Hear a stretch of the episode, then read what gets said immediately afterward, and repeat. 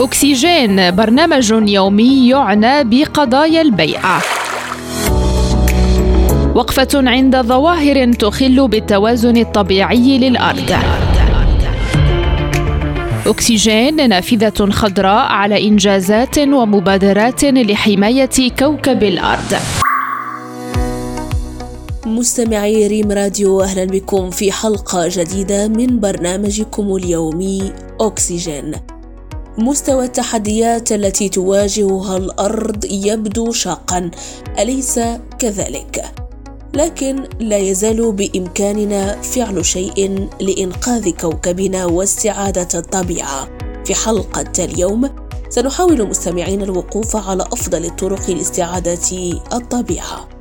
إن السبب الرئيسي وراء وقوع البشرية في هذه الفوضى هو أن معظمنا منفصل عن العالم الطبيعي نخصص دائما أجزاء كبيرة من حياتنا للشاشات وبالتالي تعد إعادة الاتصال بالطبيعة أمرا بسيطا مثل التوقف للاستمتاع ومشاهدة الطيور من النافذة أو الذهاب في المساء أو المشي في الصباح وملاحظة الحيوانات والطيور والحشرات والنباتات وحتى استنشاق الهواء النقي أمام البحار ولاستعادة الموارد الطبيعية وإدارة قضية تغير المناخ وصحة الإنسان يقول أصحاب الاختصاص يجب أن نبحث عن حلول قائمة على الطبيعة من خلال استعادة النظم البيئية ببساطة.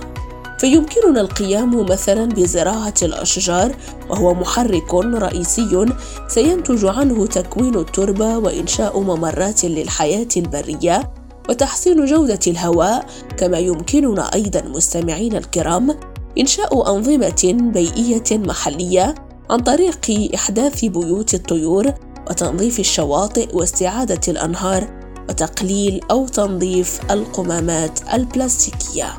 إذا كان كل شخص سيساهم في وظيفة النظام البيئي الجيد، فسوف تتحسن دورة التغذية أيضًا من خلال زراعة المزيد والمزيد من الفضاءات الخضراء وبالتالي يمكننا جعل سطح الأرض مستداما. إلى هنا نصل لختام حلقة اليوم. ألقاكم غدا في حلقة جديدة وموضوع جديد دائما على إذاعتكم ريم راديو. دمتم في رعاية الله. السلام عليكم.